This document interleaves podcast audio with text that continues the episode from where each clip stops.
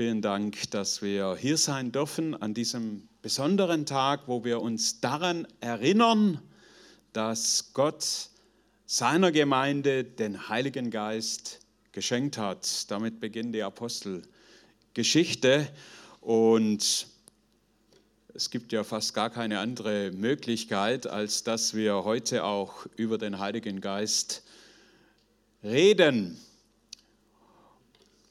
Schön, dass ihr dazu ein Seminar macht und ich hoffe, dass ihr euch alle eintragt auf die Liste.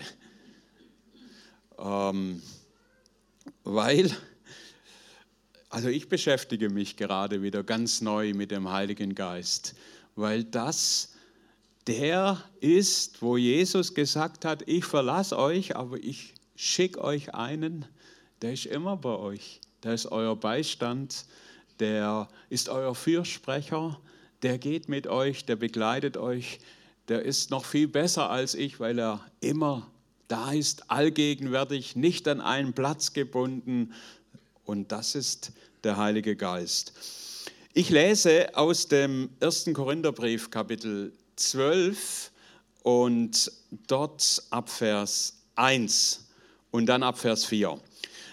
Da schreibt Paulus an die Gemeinde in Korinth, was die geistlichen Gaben betrifft, so will ich nicht, dass ihr ohne Kenntnis seid.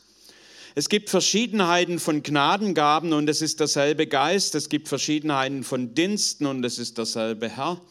Und es gibt Verschiedenheiten von Wirkungen, aber es ist derselbe Gott, der alles in allem wirkt und jedem wird die Offenbarung des Geistes zum Nutzen gegeben. Dem einen wird durch den Geist das Wort der Weisheit gegeben, einem anderen das Wort der Erkenntnis nach demselben Geist, einem anderen aber Glauben in denselben Geist und einem anderen Gnadengaben der Heilungen in dem einen Geist, einem anderen aber Wunderkräfte, einem anderen Weissagung, einem anderen Unterscheidungen der Geister, einem anderen verschiedene Arten von Sprachen und einem anderen Auslegung der Sprachen. Und das alles wirkt ein und derselbe Geist und erteilt jedem besonders aus, wie er will. Denn wie der Leib einer ist und viele Glieder hat und alle Glieder des Leibes aber, obgleich viele ein Leib sind, so auch der Christus. Himmlischer Vater, wir danken dir für diesen Morgen. Wir danken dir, dass du uns deinen Geist geschenkt hast. Heiliger Geist, wir bitten dich, dass du der Gegenwärtige bist, wenn wir jetzt dein Wort anschauen und auch die wunderbaren Gaben, die du uns schenken möchtest. Und ich bitte dich, dass du jeden hungrig machst nach diesen Gaben, dass wir da eine Erwartung haben, die ganz persönlich auch äh, zu erleben und in unserem Dienst einzusetzen. Und ich danke dir, dass du dazu Gnade schenkst. Amen. Apostel Paulus äh, schreibt hier im ersten Vers, was die geistlichen Gaben betrifft, so will ich nicht, dass ihr ohne Kenntnis seid oder dass ihr unwissend seid. Apostel Paulus möchte, dass die Gemeinde Bescheid weiß über die Gaben. Das ist ihm wichtig und das gilt nicht nur für die Korinther, sondern das gilt auch für die Bad Kreuznacher und für die Donsdorf oder Geislinger oder wo auch immer wir herkommen. Das gilt allgemein für die Gemeinde Jesu und deshalb beschäftigen wir uns heute Morgen damit. Das kann man an jedem anderen Tag auch machen, aber der heute bietet sich natürlich besonders an. Und wir wollen anschauen, was sind das für Gaben? Warum gibt Gott diese Gaben? Wozu sind sie da? Also die sogenannten W-Fragen, was, warum, wozu und äh, was muss ich zahlen dafür, würde der Schwabe noch fragen. Äh, das wollen wir versuchen äh, zu klären. Das Erste, es heißt hier, es sind Gnadengaben oder geistliche Gaben. Äh, und hier steht das griechische Wort Charismata. Und daher abgeleitet ist auch das Wort Charismatiker. Also das sind die Leute, die sich mit den Gaben beschäftigen. Charis, das heißt, äh, ist ja hier übersetzt mit Gnade, das heißt gratis, umsonst. Also es sind Gaben, die es umsonst gibt. Das sollte eigentlich jeder aufhören, äh, aufmerken, ja, oder aufhören heißt zuhören. Wenn es was umsonst gibt, habe ich erlebt, vielleicht ist es ja anders, äh, dann können die Leute sehr gut zulangen und zugreifen. Ja? Wenn es Freibier gibt oder äh, Würste, so viel man essen kann, kostet nichts, dann äh, ist es gut. Heute machen wir gute Spende für den Kuchen, haben wir gehört. Das ist ja für einen guten Zweck, für die äh, Jugendarbeit. Aber ja, Gott gibt seine Gaben ohne unsere Verdienste. Das heißt, du kannst sie nicht bezahlen mit deinem Geld. Du kannst sie dir auch nicht verdienen. Es ist auch nicht so, dass äh, wenn du jetzt schon zehn Jahre treu in die Gemeinde kommst, dann erreichst du da ein bestimmtes Level und Gott gibt dir jetzt so die erste Gabe und dann nach den nächsten zehn Jahren die zweite. Äh, Geschenk ist frei und wird einfach so gegeben, ist umsonst. Das gleiche Wort das hier für Gnadengabe steht, das benutzt der Apostel Paulus in Römer 6, Vers 23, wo er sagt, die Gnadengabe Gottes ist was? Wer weiß es? Das ewige Leben in Christus Jesus. Das Charismata Gottes ist das ewige Leben in Jesus Christus. Also auch das ist eine Gabe, nämlich die Gabe des neuen Lebens, der Wiedergeburt, die Gott umsonst verteilt. Du kannst auch die dir nicht verdienen. Und da wird das gleiche Wort Charismata benutzt, Gnadengabe. Deswegen sei unsinnig, äh, so Unterscheidungen zu treffen. Das sind die Charismatiker und das sind die evangelikalen Christen oder andere. Jeder, der dieses Charismata, die Gnadengabe Gottes des ewigen Lebens empfangen hat, ist ein Charisma. Praktiker, wenn ihr das so haben wollt. Jeder lebt aus dieser Gnade Gottes. In Johannes 1, Vers 17 wird beschrieben, wie Jesus, äh, das ewige Wort, Fleisch wurde, in dieser Welt kam. Und dann heißt es, und aus seiner Gnade haben wir empfangen Gnade um Gnade. Also da gibt es immer neue Gnaden, da gibt es immer neue Geschenke von Gott, wenn wir die denn empfangen wollen. Ja, ein Geschenk kann ja nur gegeben werden, wenn derjenige es auch annimmt. Und es ist tragisch, wenn ich mit einem schön eingepackten äh, Geschenk komme und dir das überreichen möchte und du sagst, oh, das mag ich nicht. Äh, die Farbe von dem Geschenkpapier, die gefällt mir schon gar nicht und wer weiß, was da drin ist. Und ich habe ja eh schon alles zu Hause in meiner Wohnung Wohnung, da steht nur noch mal was rum, also nimm es am besten wieder mit. So kann man ja auch reagieren auf Geschenke.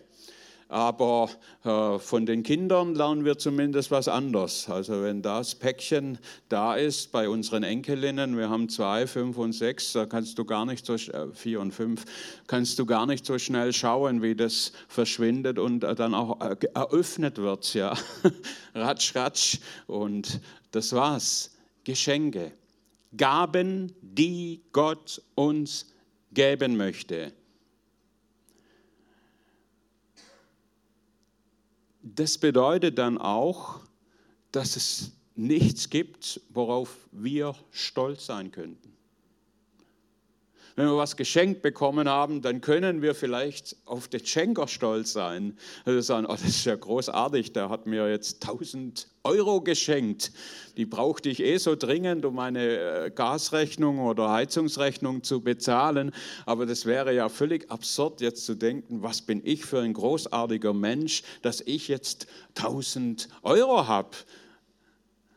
Da, da fällt uns das auf, aber genauso ist es mit Gaben. Wenn jemand mit den Gaben des Geistes dient, mit diesen Charismata, dann sollte uns das dankbar machen gegenüber dem Gott, der ihm diese Gaben geschenkt hat und nicht dazu führen, dass wir diesen Menschen in irgendeiner Weise verehren oder dass wir uns selber verehren. Das ist der Inhalt eines Geschenkes. Dann heißt es hier, es sind geistliche Gaben. Was die geistlichen Gaben betrifft. Also das eine, der Begriff war Gnadengaben, Charismata. Und jetzt lesen wir geistliche Gaben. Da steht das Wort Pneumatikoi, Pneuma, habt ihr vielleicht schon mal gehört für den Geist.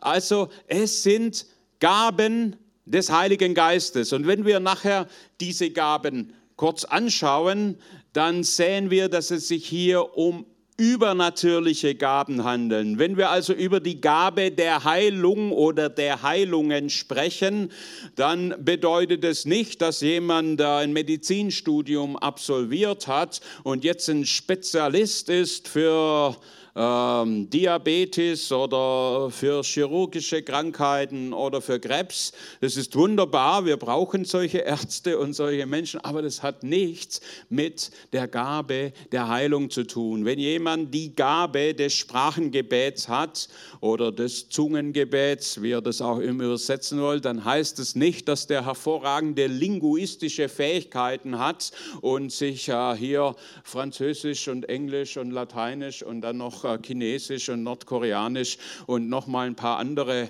afrikanische Dialekte aneignen kann. Das ist bewundernswert, äh, Menschen, die das können und so sprachbegabt sind. Das ist aber nicht gemeint mit diesen Gaben. Es geht um übernatürliche Gaben, die sein Geist uns schenkt, wo Menschen etwas bewirken, was sie nicht gelernt haben, was ihnen, so könnte man es tatsächlich sagen, von Gott zugefallen ist. Wozu sind sie da? Es heißt in 1. Korinther 12, Vers 7, jedem aber wird die Offenbarung des Geistes zum Nutzen gegeben.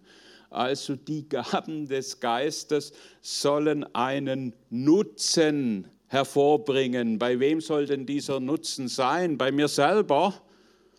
Nee, äh, sie äh, soll der Gemeinschaft nützen. Wir wollen uns gleich zwei Aspekte anschauen, wo diese Gaben dann eingesetzt werden sollen. Also Gott schenkt seine Gaben nicht zum Selbstzweck für uns, sondern er schenkt sie, damit sie der Gemeinde und den Menschen dienen können. Dann heißt es hier, jedem wird die Offenbarung des Geistes, und da steht ein griechisches Wort, das heißt Phanarosis, das heißt, hier leuchtet etwas hervor, das bisher verdeckt war. Das wird jetzt auf einmal offenbar. Leuchtet nämlich etwas hervor, was von dem Geist Gottes sich in uns befindet und was jetzt offenbar wird. Gut, in welchem Kontext werden die Gaben eingesetzt? Der eine Kontext ist für die Evangelisation. Also die, die Gaben sind nicht nur bestimmt hier in unserer äh, Gemeinde am Sonntagmorgen erbauliche Gottesdienste abzuhalten, dafür auch. Aber ein weiterer Zweck ist, dass Gott diese Gaben des Heiligen Geistes schenkt, wenn wir mit Menschen, die Christus noch nicht kennen, in Kontakt treten. Und da möchte er diese Gaben einsetzen. In Markus 16 im Schluss, in den Schlussversen, da sagt Jesus, diese Zeichen, wenn wir hingehen, werden denen folgen, die da glauben, in meinem Namen werden sie die Kranken heilen, werden sie Dämonen austreiben, werden sie sogar Tode auferwecken. Das ist im Kontext der Evangelisation. Paulus schreibt an die Römer, die er noch nicht persönlich kennengelernt hatte, in Römer 1, Vers 11, mich verlangt sehr, euch zu sehen, damit ich euch etwas geistliche Gnadengabe mitteile, um euch zu befestigen. Und in Römer 15, Vers 18 und 19, da sagt er, ich werde nicht wagen, etwas von dem zu reden, was Christus nicht durch mich gewirkt hat, zum Gehorsam der Nationen durch Wort und Werk, in der Kraft der Zeichen und Wunder, in der Kraft des Geistes, sodass ich von Jerusalem und ringsherum bis nach Illyrium das Evangelium des Christus völlig verkündigt habe. Paulus sagt, an einer anderen Stelle sagt er, als ich zu euch kam, kam ich nicht mit großartigen Worten, sondern in Erweisung des Geistes und der Kraft. Und hier sagt er, er kam in der Kraft des Geistes und deshalb sind Zeichen und Wunder unter euch geschehen. Also die Gaben Gottes sollen auch dazu dienen, dass wir Menschen, die Christus noch nicht kennen, durch diese Gaben, Zeichen, die Gott schenkt, hinweisen, dass es diesen Gott gibt, der sie lieb hat und der an ihnen persönlich interessiert ist. Wir schauen uns das nachher genauer an, wie das dann aussieht bei den einzelnen Gaben. Und dann gelten die Gaben natürlich auch im Gemeindekontext, also wenn wir zusammenkommen. 1. Äh, Korinther 14, Vers 26 sagt, der Apostel Paulus, was ist nun Brüder? Und da sind die Schwestern immer mit einbezogen. Wenn ihr zusammenkommt, so hat jeder einen Psalm, hat eine Lehre, hat eine Sprachenrede, hat eine Offenbarung, hat eine Auslegung. Alles geschehe zur Erbauung. Also Paulus äh, sagt die Gemeinde, all diese Gaben, ähm, auch, äh, ich sage mal, die ganz natürlichen Gaben, einen Psalm zu lesen, äh, eine Bibellehre zu bringen, eine Sprachenrede zu bringen, eine Offenbarung, alles soll dazu dienen, dass die Gemeinde, dass die Einzelnen erbaut werden, ermutigt werden, zugerüstet werden. Ähm, das ist der Zweck dieser Gaben, dass sie uns da helfen. So. Also, wir haben gesehen, a, es sind Gnadengaben, gratis, umsonst, Geschenke von ihm. Es sind geistliche Gaben, äh, durch den Geist Gottes gewirkt, das heißt übernatürliche Geschenke. Und äh, wir haben gesehen, wo sie eingesetzt werden, wenn wir mit Menschen zusammenkommen außerhalb der Gemeinde und aber auch innerhalb der Gemeinde. Und wir ehren immer den Gabengeber und nicht den Empfänger oder den Ausüber der Gaben. Wie bekommen wir Geistesgaben? Paulus ist da ganz praktisch in 1. Korinther 14, Vers 1, da sagt er, eifert nach den geistlichen Gaben oder strebt nach den geistlichen Gaben. Da ist ein ganz starkes Wort im griechischen äh, Gesetz, Zelotes, das waren die Eiferer, die Kämpfer. Also ähm, das ist nicht so, hm, Jetzt stelle ich mir wieder so ein Kind vor, das da an der Kasse steht und gern die Schokolade hätte, die da genau auf Kindeshöhe platziert ist. Und das Kind sagt dann nicht, meine Mama, die weiß bestimmt, dass ich gerne die Schokolade essen möchte. Und wenn die das für nötig empfindet, dass ich die bekomme, dann wird die sicherlich welche kaufen. Ja? Äh, also solche Kinder kenne ich nicht oder da ist irgendwas, irgendwas schiefgelaufen, sondern die werden schreien, das möchte ich oder legen es gleich in den Wagen hinein. Das ist Eifer, das ist, ich will das aber unbedingt. Das gilt nicht nur für die Schokolade, sondern auch für viele andere äh, Dinge. Und wir sind da manchmal viel zu bescheiden in dem Sinne, dass wir sagen, naja, wenn Gott mir was geben möchte oder schenken möchte, dann kann er das ja tun. Äh, aber aber ich, ich weiß ja gar nicht, oh, ob ich jetzt würdig bin oder ob ich schon so weit bin oder ob ich das verdient habe. Und äh, da sind ja andere eher bestimmt dafür. Äh, diese Haltung, die empfängt jetzt äh, nur sehr, sehr schwer. sondern wir sollen schon das Verlangen haben. Jetzt sagst du vielleicht, naja, was ist dann, wenn er mir eine Gabe gibt, mit der ich gar nicht umgehen kann? Da brauchst du dir keine Sorgen machen. Gott kennt uns und er weiß, was für uns genau gut ist. Ja, so wie ein Elternteil auch weiß, ob das jetzt schon gut ist, äh, der Dreijährigen äh, das scharfe Messer, das sie gerne hätte, zur Verfügung zu stellen oder ob sie erst die Messerprüfung der Royal Rangers ablegt und dann qualifiziert ist, äh, dieses Messer zu benutzen. Also Gott weiß, was gut ist für uns.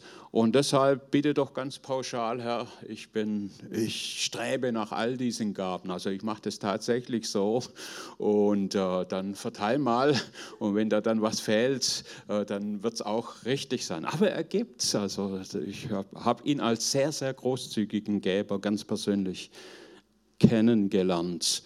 Äh, er gibt gerne seine Gaben. Jesus sagt mal, wenn ihr, die ihr böse seid, euren Kindern gute Gaben zu geben vermögt, wie viel mehr wird der Vater den Heiligen Geist und auch seine Gaben geben, denen, die, die ihn darum bitten.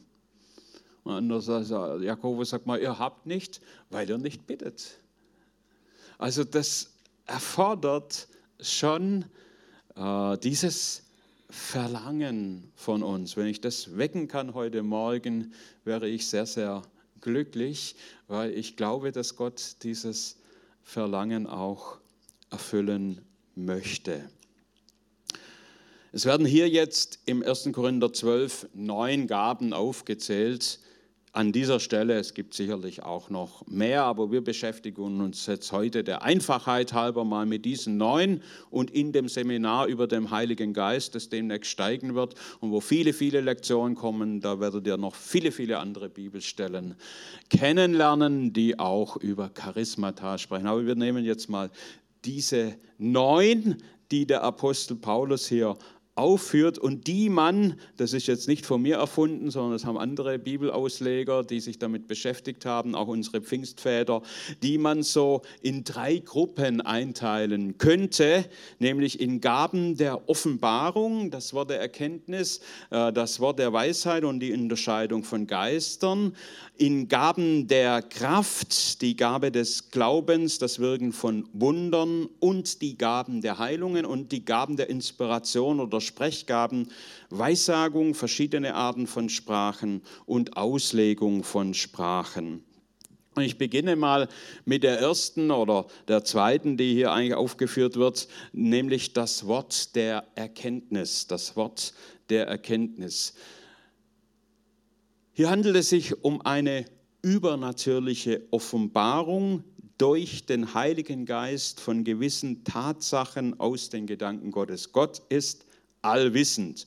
Und beim Wort der Erkenntnis gibt er uns einen Teil seines Allwissens weiter, was wir nicht wissen könnten. Und es kann in ganz einfachen, aber doch sehr schmerzhaften Situationen entstehen, die jeder von uns schon erlebt hat. Du hast deinen Schlüssel, deinen Autoschlüssel, der eigentlich immer an diesem einen Platz abgelegt wird, aber an diesem Morgen warst du irgendwie nicht so konzentriert und du hast ihn irgendwo abgelegt und du weißt nicht mehr, wo er ist. Und dann fängt die große Suche an. Und man wühlt durch alle Schubladen und durch alle Schränke und durch alle Taschen und überall, wo ist er nur oder habe ich ihn wo draußen? Habt ihr noch nie erlebt sowas, oder? Und irgendwann kommt der Gedanke, ich könnte ja auch noch beten, wo er ist. Und dann betest du und auf einmal, während du betest, kommt dir in Gedanken, schau mal in die dritte Schublade dort in dem weißen Schrank. Und dann gehst du dorthin und machst die Schublade auf und tatsächlich da liegt der. Was ist jetzt passiert? Das war ein Wort der Erkenntnis. Gott wusste ja, wo der Schlüssel ist und er hat es dir jetzt gezeigt und du findest ihn. Habt ihr sowas schon mal erlebt? Also ich habe das schon des Öfteren erlebt und zwar auf dramatischste Weise. Meine Mutter hat ihr Hörgerät im Garten verloren und wir haben einen riesigen Garten. Und die war völlig, das ist ganz Kleines, sie war völlig verzweifelt. Und ich sagte zu ihr, ich gehe jetzt in den Garten und ich werde das Hörgerät finden. Und ich lief und ich habe einfach gestoppt. In dem Moment, wo ich den Impuls hatte zu stoppen, habe mich runtergebeugt, da war das Hörgerät und habe es zurückgegeben. Und ich könnte mehrere solche Beispiele, meine Frau setzt mich schon ein für Finder, für irgendwelche Sachen. Aber es funktioniert natürlich nur auch, es ist jetzt nur mal so ein einfaches Beispiel, es funktioniert auch für ganz andere Teile. Gott weiß jede Krankheit, die heute Morgen hier in diesem Raum ist. Jede. Und ein Wort der Erkenntnis, das ich auch schon des Öfteren hatte und meine Frau auch, ist, dass Gott uns zeigt, welche Krankheit da ist. Zum Beispiel hier ist eine Person, die hat eine Zyste an der Niere. Ich sage jetzt nicht, dass das so ist, ich nehme nur ein Beispiel. Also wir sind noch nicht bei den, ja, die hat eine Zyste an der Niere und äh, Gott zeigte das in einem, entweder in einem Bild, wo du die Niere siehst und die Zyste, oder gedanklich durch ein Wort. Du hörst das Wort. Bei mir funktioniert es meist so, dass ich das höre. Meine Frau, die sieht es meist, das äh, kranke Organ. Und dann sprichst du das aus. Und wenn Gott es aufzeigt, gehe ich normalerweise auch davon aus, dass Gott es heilen möchte. Und die Person, die vielleicht hier ist, das ist für sie ein ganz starkes Zeichen, weil sie sagt, woher hat er das gewusst? Gottesdienst in Geislingen, wo ich viele Jahre Pastor war, da gab ich ein Wort weiter, äh, dass eine Frau da ist mit Krebs und äh, sie war beim Arzt und der Arzt sagte, es gibt keine Hoffnung mehr. Und dann habe ich gesagt, und Gott möchte diese Frau heilen. Und ich habe dann auch gefragt, äh, ist die da? können wir für sie beten? Oder hat sich niemand gemeldet? Das ist natürlich immer das super Peinliche in solchen Momenten. Aber ich bekam dann nachmittags einen Anruf. Und da war eine Schwester aus unserer Gemeinde dran und sie sagte, sie hat heute ihre Mutter mitgebracht und die war zum ersten Mal im Gottesdienst. Und sie hatte genau äh, diese Krebserkrankung. Und sie hat ihre Tochter gefragt, hast du das dem Pastor gesagt oder wer wusste er das?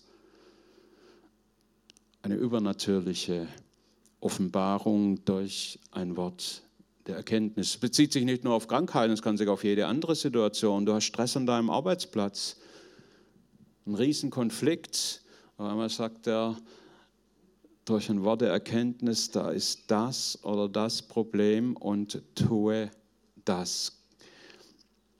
Als Jesus mit dieser Frau am Jakobsbrunnen sitzt, ihr kennt alle diese Geschichte und sie reden über Wasser und Wasserschöpfen, da sagt er auf einmal zu ihr, hol mal deinen Mann. Und die Frau sagt, wie, was, ich, ich habe keinen Mann. Und Jesus sagt, ja, das ist richtig weil du hast fünf Männer gehabt und der, den du jetzt hast, der ist nicht dein Mann. Und diese Frau, die ist völlig überführt und sie denkt, woher weiß er das? Bist du ein Prophet oder, oder was? Und dann findet sie zum Glauben an Jesus durch, also Jesus hat es ja nicht verurteilen zu ihr gesagt, sondern er kannte die Not dieser Frau und er hat die einfach angesprochen. Und diese Frau ist am Ende so begeistert, dass sie in die Stadt hineinläuft und überall erzählt, ich habe den Messias gefunden.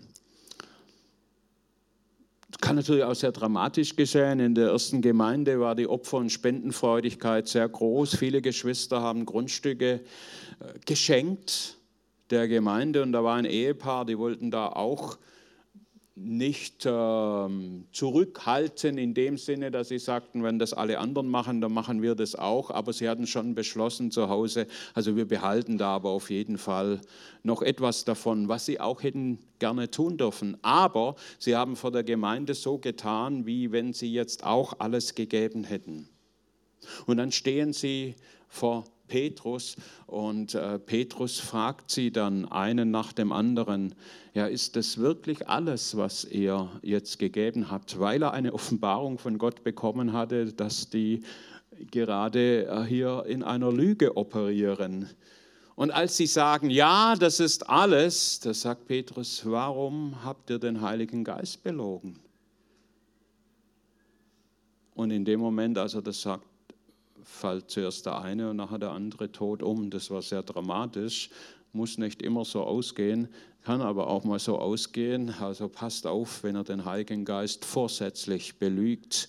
Das kann sehr gefährlich sein. Ähm, es kam große Furcht über die ganze Gemeinde, heißt, und dann geschahen viele Zeichen und Wunder wieder als Konsequenz daraus. Im Alten Testament lesen wir die Geschichte von Gehasi, habt ihr von dem mal gehört, und seinem Diener, äh, der Diener von, äh, von wem war es? Eli, Elisa oder Elia. Und da ist die Geschichte, wo dann Elisa diesen syrischen Hauptmann heilt, den Nahemann, der Aussatz hatte. Und als der geheilt wurde, da will er bezahlen äh, dem Elisa und er hat viel Gold und alles Mögliche dabei.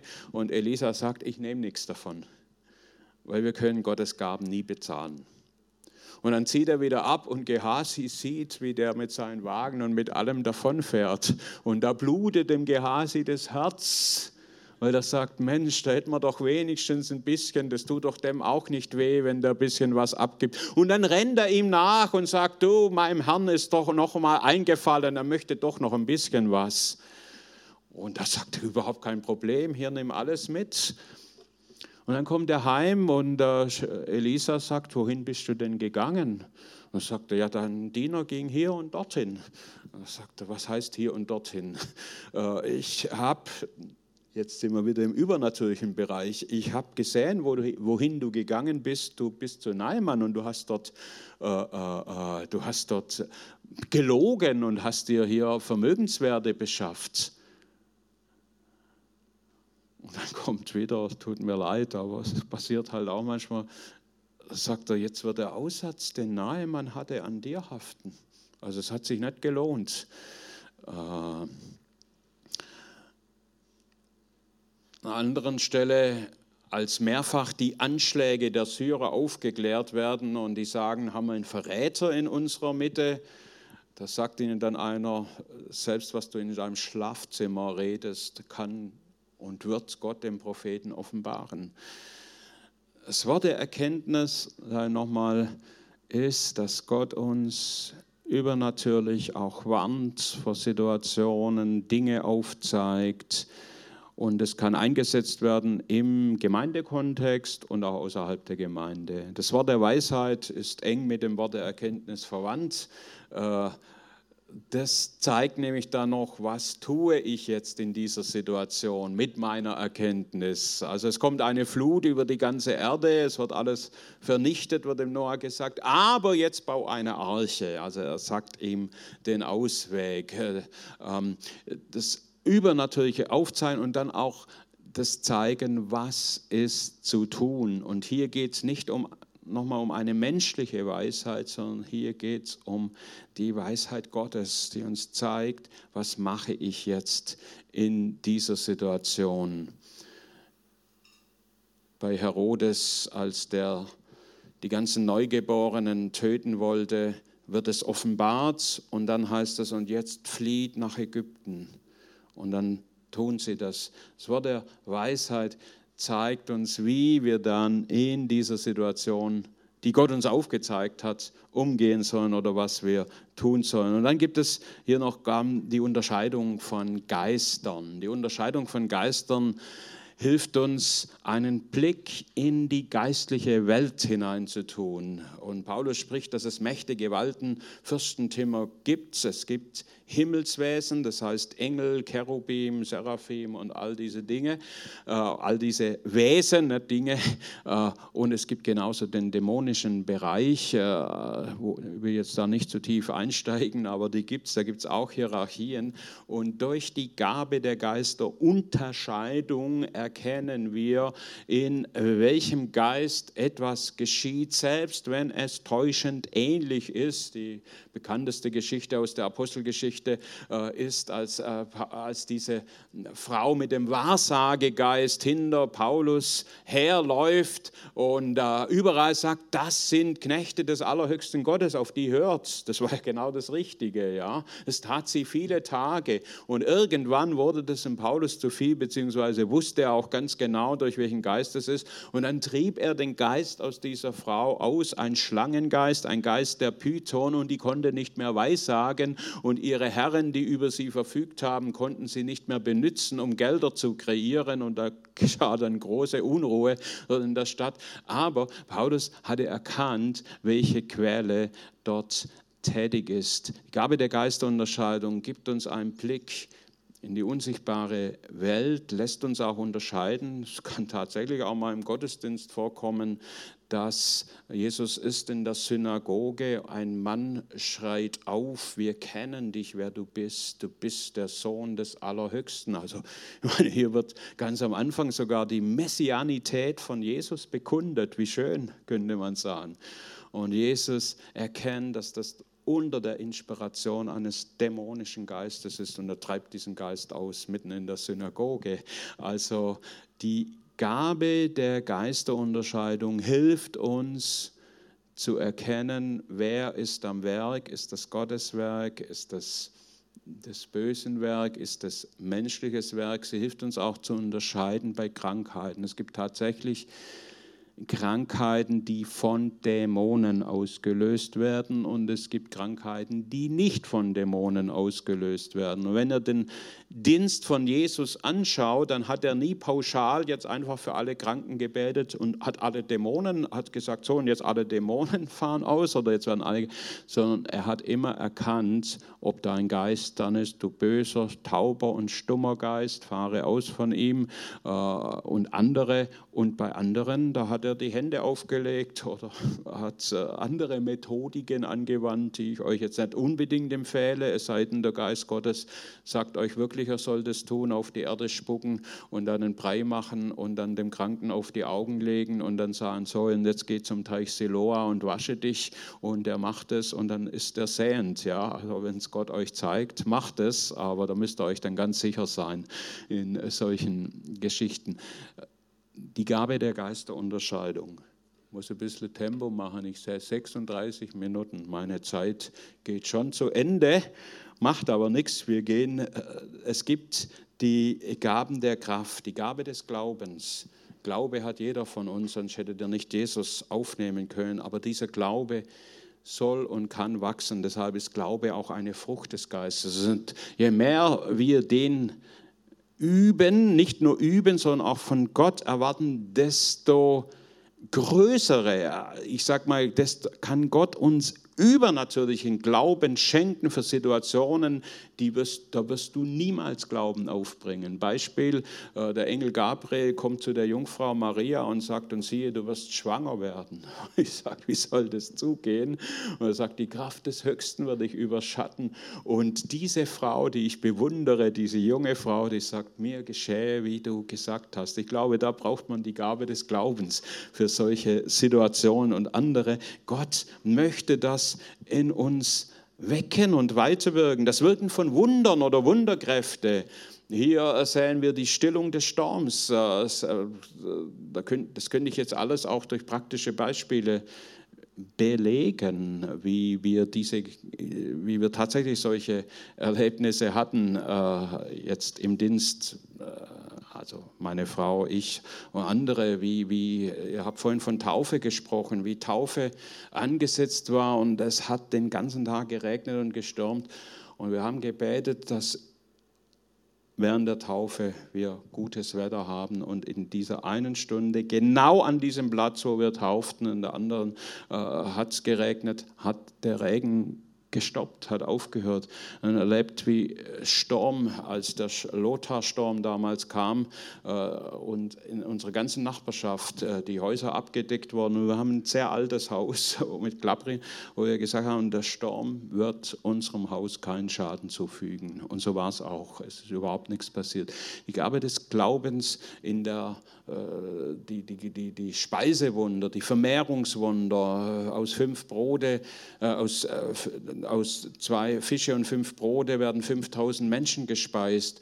Äh, Wasser wird zu Wein. Das sind äh, solche, äh, das Wirken von Wundern. Und Gott möchte diese Wunder heute tun. Und die gibt es.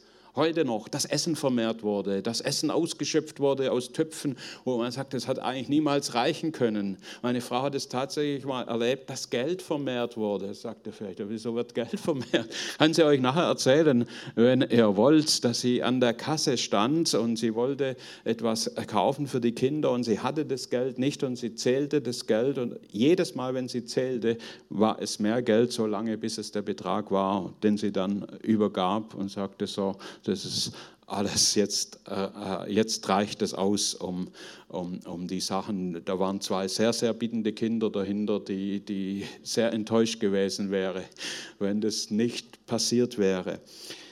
Gaben der Heilungen. Jeder von uns ist beauftragt, für Kranke zu beten. Wir haben auch das Gebet der Ältesten für Kranke, auch das ist eine Möglichkeit. Aber es gibt auch Gaben der Heilungen, wo Gott Menschen Gaben schenkt, auch für gewisse Krankheiten. Und wenn die für diese Krankheiten beten, dann werden die geheilt. Warum auch immer. Ich kann es euch nicht erklären. Gottes Geschenke.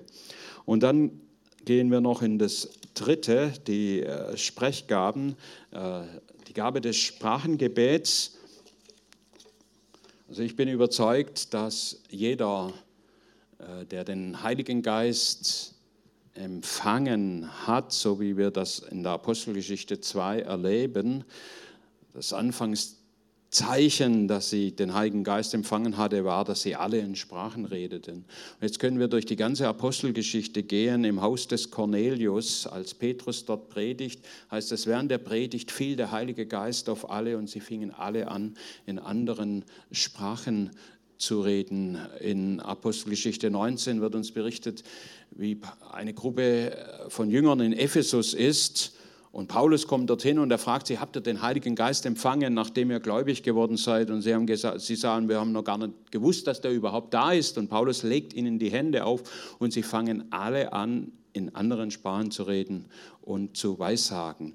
Ich glaube, dass die Gabe des Sprachengebets für jeden Gläubigen bestimmt ist. Das wäre auch ungerecht, wenn nur der eine sich erbauen kann. Paulus sagt, wer in Sprachen redet, erbaut sich selbst und der andere, der hat diese Möglichkeit nicht. Aber dann gibt es darüber hinaus auch die Gabe, äh, und über die sprechen wir jetzt, wo in der Öffentlichkeit jemand eine Botschaft in Sprachen weitergibt die dann ausgelegt wird, entweder von ihm selber oder von einer weiteren Person. Das ist die elegantere Methode, die sich im Raum befindet. Eine Gabe, die in Pfingstkreisen und in charismatischen Kreisen heute eigentlich ausgestorben ist. Ja. nicht ausgestorben deshalb, weil Gott sie nicht mehr gibt, sondern weil sich die Menschen das nicht mehr trauen oder ihnen das zu einfältig vorkommt. Früher war das ganz, ganz häufig. Ich habe das noch erlebt in meiner Jugendzeit, dass jemand eine Sprachenbotschaft gab und ein anderer legt die aus. Und hin und wieder werden diese Sprachen sogar tatsächlich erkannt von Leuten, die im Raum sitzen sonderlich, äh, die aus anderen Nationen kommen und die auf einmal sagen, der hat in meiner Muttersprache gebetet. Könnte ich euch einige Beispiele aus meinem direkten Kontext erzählen. Das zeigt auch, das ist nicht irgendein Blabla, wie manche denken, sondern es sind tatsächliche Sprachen, die Gott geschenkt hat. Und dann gibt es die Auslegung und dann gibt es die Gabe der Weissagung. Das ist jetzt ohne Sprachengebet, sondern wir geben einfach die Worte weiter, die Gott uns geschenkt hat. So, das war jetzt ganz schnell. In der Vertiefung werdet ihr so als Appetizer, so nennt man das doch heute, glaub. Ich erzähle euch aber jetzt noch kurz aus meinem eigenen Leben. Ich habe ja letztes Mal auch biografisch erzählt. Als kleiner Junge war ich auf einer Freizeit, Jungschar-Freizeit. Und die Leiter beteten abends für die Kinder und Jugendlichen, äh, dass sie den Heiligen Geist empfangen. Und da habe ich mich dann auch dazu gesellt und ich hatte keine Ahnung, wie funktioniert das, wie man halt als Kind, das kann ich dann gar nicht mehr aufhören, in Sprachen zu reden. Ich hatte auch ein bisschen Furcht davor, aber andererseits wollte ich das auch und dann beteten sie für mich. und ich empfing, so wie alle anderen auch, das Gebet in Sprachen und fing an, in anderen Sprachen zu reden. Dann kam ich heim zu meiner Mutter, die auch gläubig ist, aber irgendwie hat sie der Sache nicht so richtig getraut. Ich war ja noch so jung, war wirklich jung, neun Jahre oder acht oder so, und sagte, ja, ob das das Richtige jetzt ist äh, und hat mich da jetzt auch nicht groß ermutigt und in der Gemeinde auch. Dann habe ich aufgehört, in Sprachen zu reden, tatsächlich. Über viele Jahre. Und dann als ich 16 war, war es, glaube ich, kam Willard Candelon von Amerika, der war eingeladen, Evangelisation in Stuttgart. Und am Ende sagte er so, und jetzt alle aufstehen und dann reden wir mal in Sprachen. Und er hat es einfach so mutig gemacht. Und der Moment, wo ich aufgestanden bin, habe ich sofort wieder in Sprachen geredet. Und seitdem habe ich das nie wieder aufgehört für mich privat. Und ich kann euch keine größere Kraftquelle nennen als das Gebet in Sprachen. Das ich, Paulus sagt mal, ich bete mehr in Sprachen als ihr alle. Ich bete wahrscheinlich nicht so viel wie der Paulus, aber ich bete viel. Ich kann das beim Autofahren, ich kann das im Sportstudio, ich kann das überall tun und da geschieht etwas in uns wenn wir in Sprachen reden. Wer in Sprachen redet, erbaut sich selbst. Da geht deine Bedrückung weg, da gehen deine Depressionen weg. Da verändern sich Situationen übernatürlich, weil wir die Worte beten, die genau der Geist hört und die wichtig sind.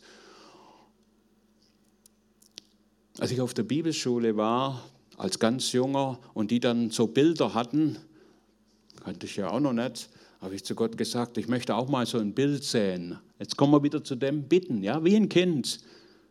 Und als ich das gebetet habe, sah ich sofort äh, ein Bild, sah eine Türe, ein Tor und äh, Leute und äh, also komplette. Und ich habe mich nicht getraut, es weiterzugeben, weil ich mir nicht sicher war, ist das jetzt Einbildung oder was ist das? Äh, oder ist das wirklich das Echte? Und da war ich still oder die Versammlung ging ewig. Und dann sagte der Leiter der Versammlung, hier ist noch jemand, der hat ein Bild und der hat es noch nicht weitergegeben. Und er soll das jetzt tun. Und habe ich wieder gewartet, habe gedacht, vielleicht ist noch jemand anders da. Und als ich dann wirklich nach langer Zeit niemand meldete, dann habe ich zitternd und sagend mein erstes Bild weitergegeben. Als ich in England war, und dort war das sehr häufig, dass die Geschwister in Sprachengebete, Sprachenbotschaften weitergegeben haben. Das ging da sogar Schlag auf Schlag. Sprachenbotschaft, Auslegung, Auslegung. Da habe ich gesagt, ich möchte auch gerne die Auslegung des Sprachenbotschaft. Und dann sagte ich zu Gott, also es war so meinte, also wenn die nächste Sprachenbotschaft kommt, dann werde ich auslegen, wenn da niemand da ist. Normal kam da immer sofort die Auslegung und die kam die Sprachenbotschaft und es hat niemand ausgelegt und ewig lang niemand. Und dann wusste ich so, jetzt bin ich dran und habe ich zum ersten Mal eine Sprachenbotschaft ausgelegt. Worte der Erkenntnis, was ich vorhin mit Krankheiten gesagt habe oder auch andere Dinge. Ich habe das einfach mal getan, ohne mir jetzt auch ganz sicher zu sein. Und wenn du dir nicht ganz sicher bist, dann sag, ich habe den Eindruck, hier ist eine Person. Dann, dann brauchst du nicht gleich sagen, so spricht der Herr in der ersten Person, sondern dann sagst du, ich habe den Eindruck oder ich, ich meine, ich sehe hier ein Bild und wenn da so eine Person da ist, und dann bekommst du mehr Sicherheit. Ja? Es wird niemand der, den Kopf heruntergerissen und es ist jetzt auch keine dämonische Äußerung oder irgendwas, sondern es ist einfach noch eine Lernunsicherheit. Und man muss das tatsächlich lernen. Wieso gibt es denn Prophetenschulen? und andere Dinge. Und wir haben das auch tatsächlich gelernt. So, und jetzt wollen wir mal sitzen und wollen wir hören, ob Gott uns ein Wort gibt in kleinen Gebetsgruppen und dann sagen wir das weiter. Und dann tust du das. Und wenn es nur eine Bibelstelle ist, nur in Anführungszeichen, es kann aber ganz, ganz viel bedeuten für jemand. Vielleicht sitzt jemand in der Gemeinde und sagt, ich bin mir überhaupt nicht sicher, ob Gott mich überhaupt liebt. Vor allem nach dem, was ich jetzt getan habe. Und er sitzt da drin und denkt vielleicht, also wenn ich das jetzt wenn ich das nicht weiß, dann gebe ich meinen ganzen Glauben weg. Dann, dann hat es einen keinen. Und jetzt kommt jemand und, und sagt das Wort, ja, und ich soll weitergeben von Herrn, der Herr liebt dich. Jetzt sitzt du vielleicht auf deinem Stuhl und sagst, was sagt denn der? Das weiß doch jeder, dass der Herr uns liebt. Aber du weißt gar nicht, wie wichtig das war für diese eine Person, die dort saß. Deshalb lasst uns da auch nicht, wie soll ich sagen, geringfügig oder, oder immer das Sensationelle, das ganz Großartige so. Gott wirkt auf und er wirkt durch jeden von uns. Und ich möchte euch ermutigen, ein Klima zu schaffen, wo das ganz natürlich ist, dass Gaben des Geistes betätigt werden, auch aus der Mitte. Also ich möchte behaupten, dass mir das damals in Geistingen gelungen ist. Es haben so viele Geschwister bei uns mit Gaben gedient, dass wir tatsächlich das limitieren mussten, dass ich sagte so, noch drei Gaben und dann ist Schluss für heute, weil so viele kamen, die standen Schlange und es waren Dinge, die, also das, war, das hatte Hand und Fuß. Und ganz einfache Geschwister. Ich sage es nochmal, weil es nicht davon abhängt, wie lange du gläubig bist. Neubekehrte, die zu uns kamen, wurden sogar oft schneller mit dem Heiligen Geist erfüllt und fingen an, in Sprachen zu reden und haben die Gaben praktiziert als die alten Hasen. Die dachten, sie wissen schon alles, sie kennen schon alles und die alle ihre Zweifel hatten. So, und jetzt bin ich fertig und die Zeit ist over. Aber ihr habt ja noch ein Seminar und ihr habt auch Zeit. Also wir beten jetzt nicht mehr für Einzelne, aber, aber, ich möchte, ich bitte darum, ich kann ja keine, ich kann ja nur bitten, also ich, ich bitte euch darum, dass ihr zu Gott sagt, wenn ihr zu Hause ich möchte deine Gaben. Ich möchte die Gaben des Heiligen Geistes. Und dass ihr dann auch bereit seid zu dienen in diesen Gaben. Weil Gott gibt keine Gaben, wenn wir die nicht einsetzen. Das gibt keinen Sinn. Es gibt kein, das ist eine Beleidigung für den Schenker, wenn das Geschenk nicht, wenn das Kind nicht spielt mit dem, was ich ihm geschenkt habe. Ja, gefällt es dir nicht? Sagt dann der, der es geschenkt hat. Gott möchte, dass wir das einsetzen. Und ich habe das auch im anderen Kontext, also äh, jetzt nicht gemeindlichen Kontext, äh, am Arbeitsplatz oder auf der Straße, die Person, die du triffst und die dich anspricht und auf einmal sagst du, ähm, ja, da muss ja immer auf, ähm, haben Sie ein Eheproblem? Oder du fragst äh, andere Geschichte. Auf einmal habe ich schon gesagt, unterbrichst du den Redefluss einer Person, ich schaue dich an.